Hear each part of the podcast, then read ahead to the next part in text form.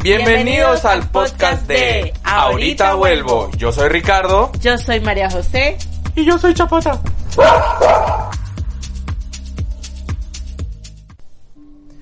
Bueno, pues en esta ocasión les vamos a contar eh, unas vivencias que tuvimos al ir a acampar a un cenote. Eh, pues fueron un poquito interesantes, como que de miedo, eh, fueron cosas que en su momento se callaron por cuestión de, de miedo, vamos a llamarle de esta manera, y pues ahorita les iremos contando. Bueno, todo empezó eh, porque yo estaba insistiendo, insistiéndole a Ricardo de que yo quería, nunca había acampado, por lo tanto siempre estábamos buscando como que la manera o las fechas para poder acampar o para que yo tuviera mi primera experiencia eh, haciendo un camping. Entonces decidimos salir eh, para el día de la independencia de México, para la fecha del 16 de septiembre, que es un puente, salir a acampar a un cenote. El cenote que elegimos para acampar fue el cenote Chenja, que está ubicado en la carretera de Mérida hacia Campeche, a más o menos 50 kilómetros de la ciudad de Mérida. Entonces, bueno, ese día fue un domingo o fue sábado? Fue domingo. Fue domingo. Fue, sí fue domingo, eh, nos despertamos tempranito en la mañana, eso de las 5 de la mañana nos despertamos, el día anterior pues obviamente nos provisionamos, eh, pusimos las alforjas en la bicicleta, la casa de campaña, las sillas, fuimos a comprar un poco de comida, eh, llenamos los termos de agua. Armamos todo para el, el campamento. Exactamente. Entonces al día siguiente salimos a las 6 de la mañana tempranito. Aquí estamos hospedando a un amigo que se llama Jorge. Saludos Jorge. Eh, un cicloviajero también y salimos junto con él. Temprano en la mañana, todavía no hacía sol, así que estaba todo bien fresco. Salimos también junto con Chapata y bueno, salimos rumbo hacia, hacia el cenote. Eh, bueno, como primera parada estuvimos, eh, llegamos al, al, municipio, al pueblo, al poblado, a la ciudad de Humán, porque queríamos que Jorge probara la comida típica yucateca, en este caso que son panuchos, albutes y que son comidas típicas de Yucatán. Entonces, pues hicimos la parada, comimos allá en el mercado, luego estuvimos caminando un rato por allá, buscando un baño para bajar la comida, armar las bicicletas y bueno, continuamos hacia el cenote. Bueno, eh, de allí el camino de, desde Humana hacia el cenote, la verdad fue un poquito, bueno, bastante cansado porque cometimos pues el error de principiantes de desayunar, de desayunar bastante pesado, entonces al momento de retomar la ruta, pues nos cayó un poco pesado, ya empezaba a calentar el sol, eran las 9 y 10 de la mañana más o menos, entonces estaba el sol bastante fuerte. El mal del jabalí. Exactamente, el sol estaba bastante fuerte, subimos varios puentes, eh, Ricardo venía un poco pesado porque pues traíamos un carrito que se conecta a la bicicleta, se engancha en la bicicleta y pues ahí va Chapata y venía jalando pues eh, a Chapata, entonces siempre es peso que, que venía trayendo. Ahí intercambiamos durante un tramo las bicicletas como para irnos este descansando un poco porque sí venía muy pesado entre todas las cosas que llevamos, casa de campaña, sillas, sleeping, ropa, hasta la computadora llevamos. Ajá, todo, todo. Entonces, bueno, fuimos ahí avanzando poco a poco, luego entramos ahora sí a la carretera tal cual de este de Mérida hacia Campeche y pues ahí donde fue donde más nos cansamos porque no había mucha vegetación. Entonces era el sol con el asfalto, luego el, el fogaje, bueno, nos agotaba bastante hasta que finalmente el cenote no, no es que tiene una, no tenga una, no tiene una un, un título un cartel que diga Cenote Chenha, sino que en una curvita hacia el lado derecho está la entrada. Hasta que por fin, bueno, encontramos la entrada, llegamos y estaba el cenote, las puertas estaban cerradas. Ahí es donde empieza la parte misteriosa de esto, porque yo ya conocía ese cenote, hace muchos años había ido a acampar allá con mis amigos de los scouts, entonces por eso ya tenía ubicado donde era. Cuando llegamos la reja, o sí, la reja estaba cerrada con un alambrito, eh, entonces eh, pues prácticamente la propiedad estaba cerrada. Eh, pues decidimos pues ingresar y luego averiguar cuánto cobraban y demás. Eh, nos percatamos que la caseta que está en la entrada es una casa donde supuestamente debería estar como que el vigilante, el encargado o algo y notamos que las paredes estaban así como que despintadas, como que no tenía un letrero de bienvenidos, ni el costo, ni nada, como si fuese una construcción o un edificio viejo o abandonado. Aún así nos fuimos adentrando, pues avanzando para llegar al cenote, ya estábamos dentro de la propiedad, pero avanzamos unos 200 metros desde la entrada hasta llegar al cenote. Entonces al llegar al cenote pues eh, yo noté varios cambios que no tenían cuando fui, que ya tenía baños y demás, tenía una explanada, pero sí, todo estaba abandonado. Sí, tenía una explanada y tenía dos, dos edificios, pues uno que eran los vestidores y en, y en el otro estaban los baños pero las paredes eran blancas y estaban ya todas manchadas de negro, así tipo como las películas de terror, así tal cual. La, pintura ya estaba toda caída, pues los baños no servían, no tenían agua, los vestidores estaban todos sucios y pues bueno, ahí decidimos acampar. Ahí decidimos acampar y pues lo que queríamos era buscar un lugar seguro para acampar que no estuviésemos muy a la vista de la gente, donde tuviéramos entre comillas un poquito de espacio para, para hacer lo propio nosotros, ¿no? Entonces, pues aquí contamos que Jorge tiene experiencia en, en lo que es el campismo también, eh, pues yo también 16 años en los scouts, aquí la primeriza pues era Mari, pues que quería experimentar eso, dormir en casa de campaña, en su sleeping y todo el cuento. Entonces ya soltamos a Chapata, empezamos a armar las casas de campaña y todo, comimos, nos bañamos en el cenote. Sí, hay que, hay que este, eh, comentarles que este cenote Chenhai es un cenote abierto. Parece una laguna. Bueno, para los que no conocen o no han visto un cenote, hay varios tipos de cenotes. Los cenotes son eh, formaciones que son ríos subterráneos, o sea, las corrientes vienen por debajo del agua, que se conectan entre todos los cenotes que están en la zona, ya que Yucatán eh, al ser una, un territorio que estuvo sumergido bajo el agua antes del meteorito, pues hoy en día Yucatán, la península de Yucatán, es como si fuese un panal, está hueco por dentro, como si fuese un queso que tiene muchos huequitos por dentro, entonces es la manera en cómo se comunican los cenotes, que son las corrientes. Hay de diferentes profundidades, diferentes tipos, y en esta ocasión, como mencionamos, el que visitamos es un cenote abierto que parece una laguna. Bueno, entonces, eh, bueno, el cenote está abierto, entonces allí cuando llegamos eh, notamos que había como un agujero en una de las paredes. bueno, el cenote está así como en bajo. Cuando tú entras al cenote, tienes que bajar una loma o un pequeño así, una pequeña bajada para llegar al cenote. Entonces, eh, de nuestro lado derecho ubicamos una, un hueco que simulaba como una madriguera. Entonces, al ver nosotros esa madriguera dijimos, bueno, es parece que es de culebras, ¿no? Exacto, culebras o ratas o algo, porque pues es comúnmente como ellos hacen sus sus nidos.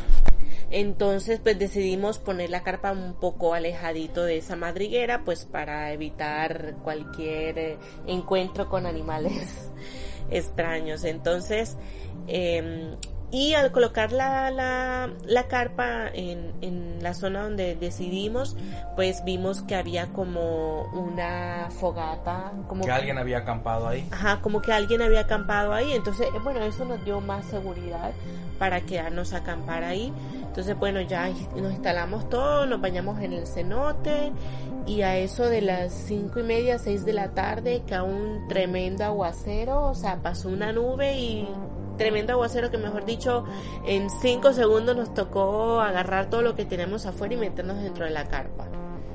Sí, eh, cuando nos metimos a bañar al cenote empezamos a notar las cosas raras. Por lo general cuando te metes a un cenote, a un al mar o a, o algo, pues por lo general los peces ellos pues evaden a la gente, o sea, se están moveteando. Al entrar vimos que en la orilla había un pez como tipo mojarra que tenía los ojos saltados y por más que nos acercábamos a él, como que le echábamos agua o lo espantábamos, eh, pues no, no reaccionaba, eso nos llamó la atención y de pronto el pez empezó a avanzar hacia nosotros. Entonces, pues nosotros como que dijimos, ¿qué onda con ese pececito todo raro, no? Bueno, nos seguimos bañando en el cenote, no sé qué, salimos y comienza el aguacero como comenta Mari, nos metimos cada quien a nuestra casa de campaña y pues ahí pasamos la lluvia que duró como, ¿qué será? Como 40 minutos por ahí, 40 minutos. Sí, entonces ya después de, de la lluvia pues ya salió un atardecer bien bonito y demás y se acercaba la oscuridad, ya llegaba nuestra primera, su primera noche de campamento. Entonces con el George decidimos hacer una pequeña fogata para pues estar allá, cotorrear, compartir y preparar la cena. En ese entonces eh, pues teníamos eh, algo en contra que toda, toda la vegetación, palos, eh, hojas y demás están secos, estaban húmedos, perdón, entonces pues eso nos, nos impedía como quien dice un poco prender una fogata. Entonces ¿Qué pasó? Que pues tuvimos que sacar nuestras técnicas que traemos para poder hacer la fogata. Entonces ya hicimos la fogata, eh, estuvimos un ratito afuera y luego los moscos hicieron de las suyas. Estaban los mosquitos terriblemente eh, pues visitándonos. Eh, pues afortunadamente yo no sé si porque saben que soy yucateco no se metían conmigo, pero al pobre Jorge sí se lo estaban comiendo los mosquitos. Mari se metió a la casa de campaña con Chapatita y allá estuvo ella preparando la cena. Sí, estuve preparando unas quesadillas con frijol. Entonces, y aguacate. Y aguacate. Entonces, Jorge y yo prendimos la fogata, pusimos nuestras sillas, estábamos platicando, no sé qué. Eh, Mari nos sacó la comida para calentarlo en la fogatita y que cada quien pudiese comer, eh, pues ahora sí, sus, sus quesadillas, ¿no? Entonces ahorita viene la parte más interesante. Pues terminamos de cenar y pues ya estábamos ahí en el chisme, platicando, Jorge luchando con los mosquitos y demás. Chapata salió un ratito, estuvo conmigo allá en la fogata, se subió a la silla y de pronto Jorge y yo sentimos como que algo pasó muy rápido a la orilla del cenote porque la orilla del cenote tenía como que un caminito de piedra. Entonces así rápidamente empezamos a alumbrar con nuestras lámparas y empezamos a ver si era una rata, una zarigüeya o qué onda. Un mono. Un mono. Quería mucho un monte. Entonces empecé a focar hacia las ramas, hacia arriba, hacia el árbol, hacia el árbol, por todos lados. Jorge también, tú te diste cuenta que estábamos afocando. Sí, sí. De hecho, este, cuando yo estaba afuera antes de preparar la cena, yo veía que Ricardo afocaba eh, su lámpara hacia el árbol, luego hacia su derecha, que es, era la orilla del cenote, y luego Jorge igual apuntaba hacia el cenote y yo tenía pues mi lamparita en la cabeza y pues también como que volteaba, alumbraba hacia donde ellos estaban alumbrando, buscando, tratando de ver qué era lo que ellos estaban alumbrando. Pero pues yo no vi nada. Y como me ya tenía que preparar la cena, pues por eso me metí a la, a la casa de campaña, pero ninguno de los dos pues sabía que era, se dijo que era en ese momento lo que estaban viendo. Exacto, entonces llega un momento que yo cuando estoy alumbrando hacia el cenote, noto como un cuerpo de una persona que estoy alumbrando, como que del hombro hacia abajo, pero como de algo muy pequeñito, no sé, de unos 60, 90 centímetros, algo muy pequeño, que al alumbrarlo como que se quita de la luz y se guarda entre las, entre las matas. Nuevamente, eh, después de eso yo me quedé así callado, no dije nada porque pues tampoco se trataba de aguar la noche que ya estaba muy aguada por la lluvia. Más sin embargo Jorge también notó algo, se sintió una vibra media extraña. No nos dijimos nada porque pues los dos nos íbamos a hacer bullying de que somos muy jodones, de que ay, qué miedoso, que esto, que lo otro. Pero sí fue algo así muy raro, ¿no? Entonces Después de eso, eh, pues tomamos la decisión de que, bueno, pues es que mejor vamos a dormirnos porque pues estábamos cansados. Para Mari y para mí era la primera vez que hacíamos 50 kilómetros con todas las cosas y demás y pues sí estuvo un poco pesado. Entonces nos acostamos, Jorge se fue a su casa de campaña, nosotros nos metimos a la, a la nuestra y como eso de las 12 de la noche, ¿qué pasó Mari? Cuéntanos. Ay, no. bueno, este, nos acostamos como a eso de las 7 de la noche. Y pues, este, dormimos, o sea, generalmente nosotros somos de acostarnos entre las 9 y 10 de la noche y ese, y ese día nos acostamos a las 7. A eso de las 12, 1 de la mañana, pues nos despertábamos, ya no teníamos sueño. Y en que nos despertamos, eh, al lado de la casa de campaña. Bueno, fue así, yo estaba durmiendo y a mí lo que me despertó ah, bueno. fue unos sonidos fuera de la casa de campaña. Fueron tres pisadas con un sonidito. que yo lo único que hice fue voltearme hacia la pared de la casa de campaña, o sea, como que me dormí de ladito y no hice ningún comentario. Pero yo también lo escuché. Entonces no hicimos caso pensando que a lo mejor era, un animal, un animal o algo. Y luego también, Mari, tú que estabas, viste a Jorge. Ajá, exactamente. Como Jorge tenía su casa de campaña al lado de nosotros, o diagonal, pues justo en ese momento vimos que Jorge prendió su lámpara y estaba así alumbrando dentro de su casa de campaña. Entonces nosotros supusimos de que también había escuchado esos pasos y dijimos, bueno, eso es un animal y pues ya hasta ahí, no le hicimos más caso. Claro, entonces ahí quedó. Eh, pues pasamos la noche un poco incómodos porque pues la posición en la que estábamos, había mucho calor por la humedad y, a cada hora nos despertábamos porque ya queríamos que llegara el día, así como que... Nos despertábamos a cada rato igual así de que, ay, son la una, ay, son las tres, ay, son las cuatro. Entonces eso igual pues es eh, algo que pues se convierte en un factor cansancio, ¿no? La desvelada. Afuera de la casa de campaña nos había sobrado un... tenemos un bote de... Sí, de, de 4 litros. De 4 litros para el agua. Eh, usamos un poco para cocinar y para beber y dejamos afuera la casa de campaña bien tapado como unos 2 litros de agua más o menos. Entonces... Cuando despertamos, lo primero que noto al salir de la casa de campaña es ver el bote volteado con la tapa semiabierta.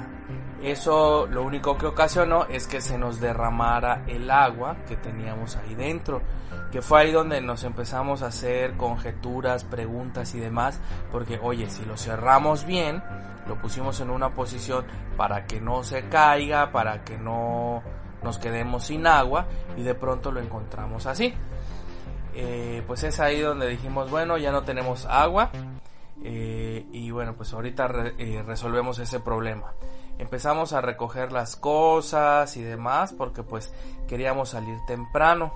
Se levantó Jorge, le preguntamos cómo durmió y, luego creo que entre los dos le preguntamos qué era lo que estaba buscando a medianoche porque vimos que tenía su lámpara prendida.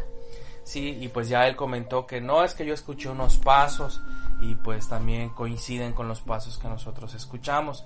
Él luego nos empieza a comentar que tuvo un sueño. Que tuvo un sueño en el que él estaba dormido en la casa de campaña y le abrían la casa de campaña y le salían unas manitas. Y las manitas le decían, te vamos a llevar, te vamos a llevar.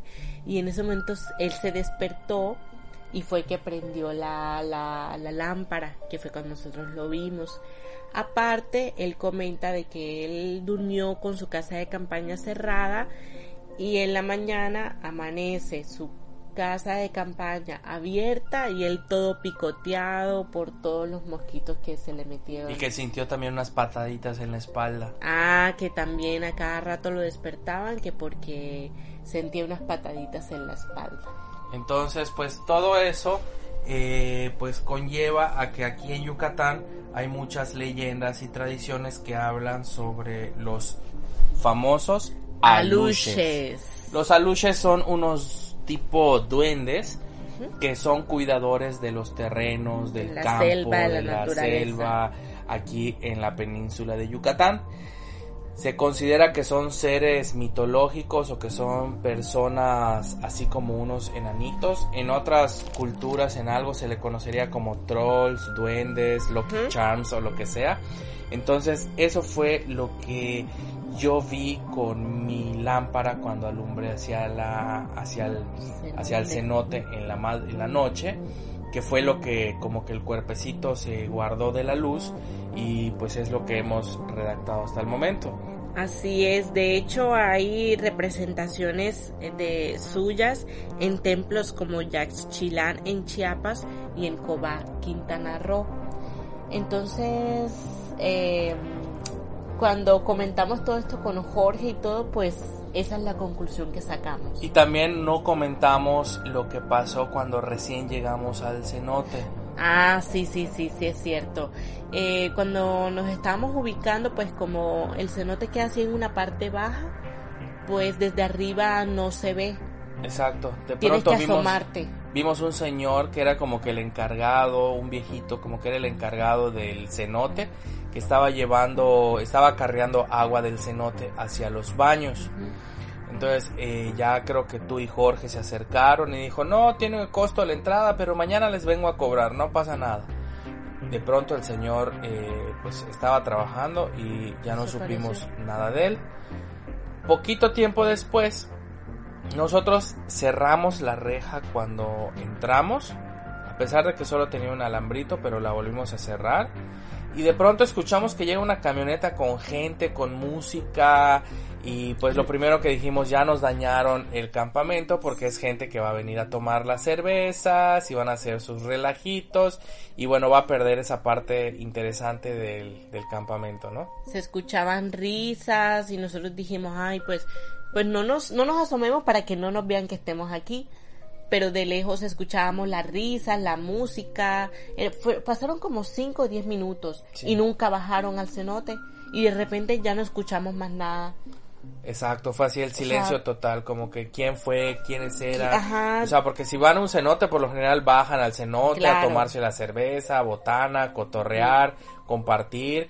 Y nada, solo llegaron como que hubo escándalo y de pronto ya no, no escuchamos nada, ¿no? Sí, nosotros nunca los vimos. Bueno, después de eso, pues emprendimos el regreso a, hasta Mérida. Llegamos a la casa después de cinco horas de pedaleada. Llegamos fulminados con calor, cansancio y demás.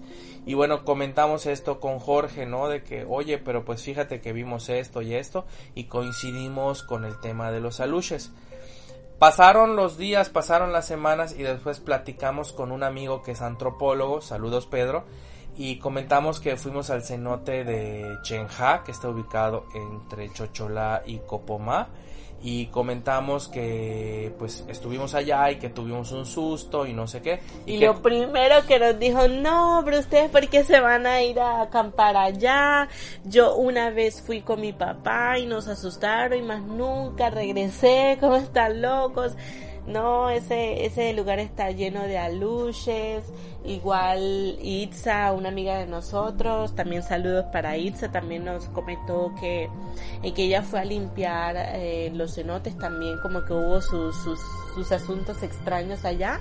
Y pues Pedro, nuestro amigo antropólogo, pues sí nos comentó que cuando vas a visitar un cenote o, o te vas a adentrar en la selva o vas a estar en la naturaleza en esta región donde estuvieron los mayas, pues sí tienes que pedirles permiso. ¿De qué forma? Dejándole unas ofrendas a los aluches porque ellos pues son cuidadores de, de la selva, de la naturaleza, de las tierras.